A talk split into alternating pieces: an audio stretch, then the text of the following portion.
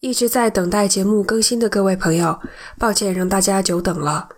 这个星期我更新了另一张专辑《慢说奇谈》，本来呢打算下个星期就恢复奇谈的更新，但是没有想到这个星期一开始我又感冒了，现在嗓子的状态就是你们听到的这个样子。嗯，所以出于对节目质量的考虑，我想下个星期再请一次假。等嗓子恢复了以后再更新。在此再一次跟大家说声抱歉，这确实是意料之外的情况。